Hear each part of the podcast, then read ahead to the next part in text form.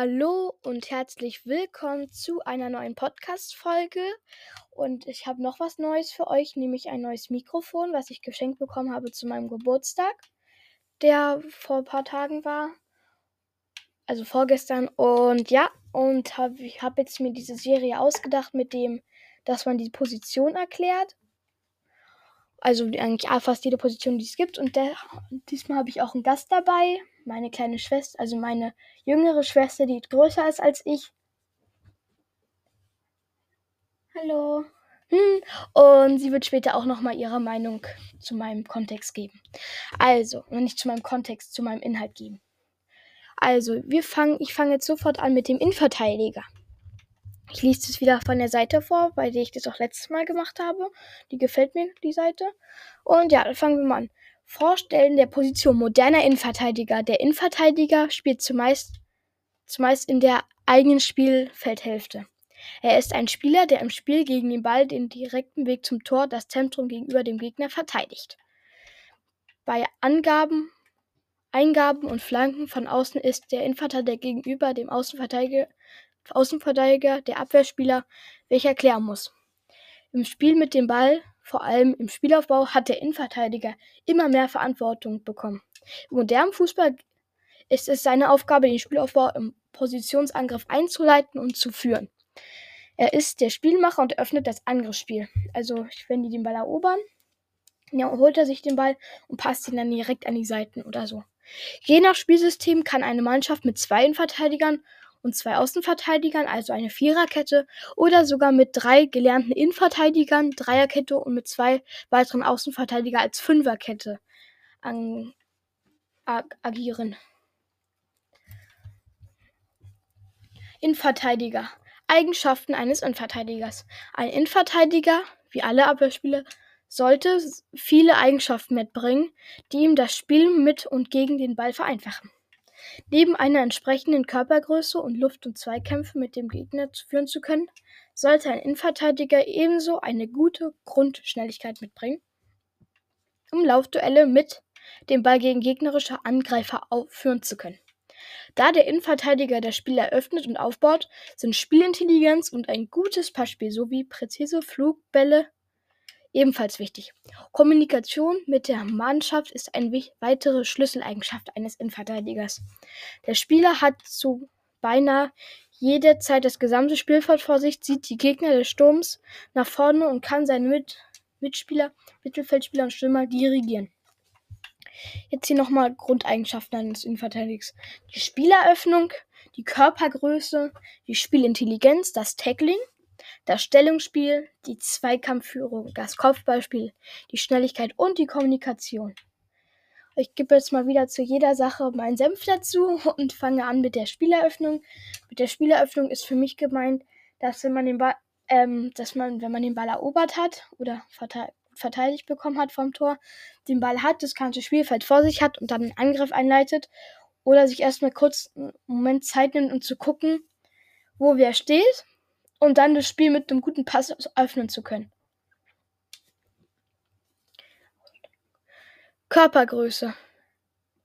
Der Innenverteidiger braucht eine Körpergröße, da er dann mit dem ja, halt mit den Angreifern mithalten kann. Also wenn er eine große Körpergröße hat, kann, kommt er, kann er besser Bälle wegköpfen und dann kann er auch besser sich in den Mann reinstellen oder in die Frau, je nachdem, welch, in welchem Frauen- oder Männerfußball wir gerade sind. Und ja, die Spielintelligenz. Ja, die Spielintelligenz ist, dass man nicht immer wie ein Verrückter auf den Ball zurennt und ihn möglichst wegschießen möchte, sondern dass man mit Köpfchen überlegt, wie kann man den Ball am besten spielen. Und ja, das Tackling, finde ich, gehört zur Körpergröße.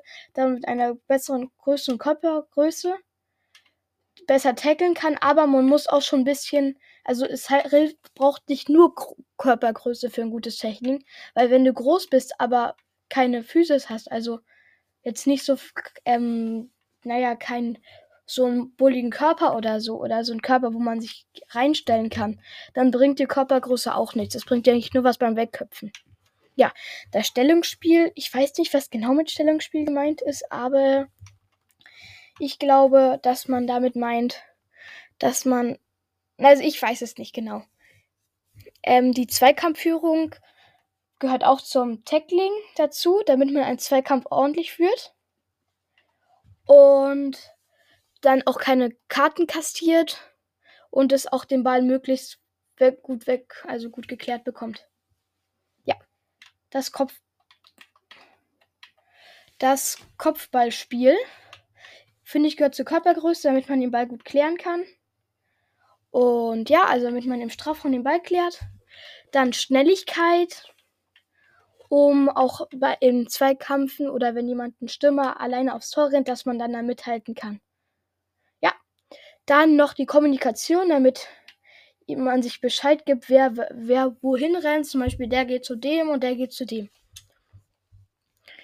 Der Einfluss auf eines Innenverteidigers auf das Ergebnis des Spiels. Im modernen Fußball hat ein Innenverteidiger als Abwehrspieler ein vielseitiges Aufgabenfeld in der Mannschaft. Er trägt sowohl in der Defensive als auch in der Offensive Verantwortung. Bei offensiven Standards wie Ecken oder Freistößen laufen Innenverteidiger zumeist mit ein, da sie eine entsprechende Kopfballgefahr mitbringen. Je nach Lage des Spiels können Innenverteidiger auch im Mittelfeld als Mittelfeldspieler agieren. Wie bei allen Positionen gibt es, gibt es auch bei Innenverteidigern verschiedene Spielertypen. So unterscheidet man beispielsweise folgende Typen von Innenverteidigern. Spiel aufbauen, Zweikampf führen, führt die Mannschaft, Kommandosprache und Kommunikation, taktisches Verständnis und Anpassungsfähigkeit an den Gegner. Beispiele von modernen Innenverteidiger Sergio Ramos, Mats Hummels und Virgil van Dijk. Ramos ist ein zerstörender Verteidiger, der eine gewisse Härte gegenüber dem Gegner in seinem Spiel implementiert. Außerdem lebt er, eine Mentalität auf dem Platz vor und führt seine Mitspieler. Egal wie gut Sergio Ramos ist, für mich, für man, ich finde, er ist kein so perfekter professioneller Spieler, da er so unsportlich sich gegenüber seines Gegners verhält und zum Beispiel im Champions League Finale Mohamed Salah, glaube ich, irgendwie den Arm oder so gebrochen hat, weil er ihn einfach den über die Schulter gebrochen hat, weil er ihn einge sich eingeschenkt hat und ihn dann auf den Boden gerissen hat. Das fand ich zum Beispiel, egal wie gut er ist, für mich finde ich, ist der, finde ich, finde ich nicht gut, wie der spielt. Ich glaube, da sind viele meiner Meinung. Mats Hummels. Hummels besitzt ein großes Spielverständnis und hat die Übersicht für einen guten Spielaufbau in der eigenen Hälfte. Durch seine, Passtechnik, seine gute Passtechnik und die hervorragende Spielübersicht gelingt es ihm im Spielaufbau gefährliche tiefe Pässe zu spielen. Pässe. Hummels kann eine hohe Packing Rate aufweisen, was für einen starken Spielaufbau spricht. Packing beschreibt, wie viele Spieler mit einem Bass überspielt wurden. Ah, okay. Interessant. Dann kommen wir zu Virgil van Dijk. Virgil van Dijk ist ein Innenverteidiger, der gute physische Merkmale besitzt. Neben seiner Größe und Kopfballstärke hat Van Dijk eine gute Schnelligkeit. Er besitzt ein hohes taktisches Verständnis und ist eine führende Persönlichkeit auf dem Spielfeld. Ja, und das war es auch schon wieder mit dieser Folge. Ich habe jetzt für mich die wichtigsten Informationen von der Seite gelesen. Und ich hatte ja angekündigt, dass ein Special Guest dabei ist. Und deswegen wollte ich meine kleine Schwester jetzt mal fragen, welchen berühmten oder berühmten Innenverteidiger ähm, sie noch kennt. Und ja, sag mal. Jerome Boateng. Ja, vom FC Bayern. Ich glaube, der hat jetzt aufgehört, aber ich weiß auch nicht genau. Und ja, das war es auch schon wieder. Mir hat sehr viel Spaß gemacht, euch das wieder alles vorzulesen. Und ich fand es auch schön, dass meine kleine Schwester dabei war. Also meine jüngere, größere Schwester. Und ja, das war es auch schon wieder mit dieser Folge. Deshalb würde ich sagen, ciao, ciao. Wow.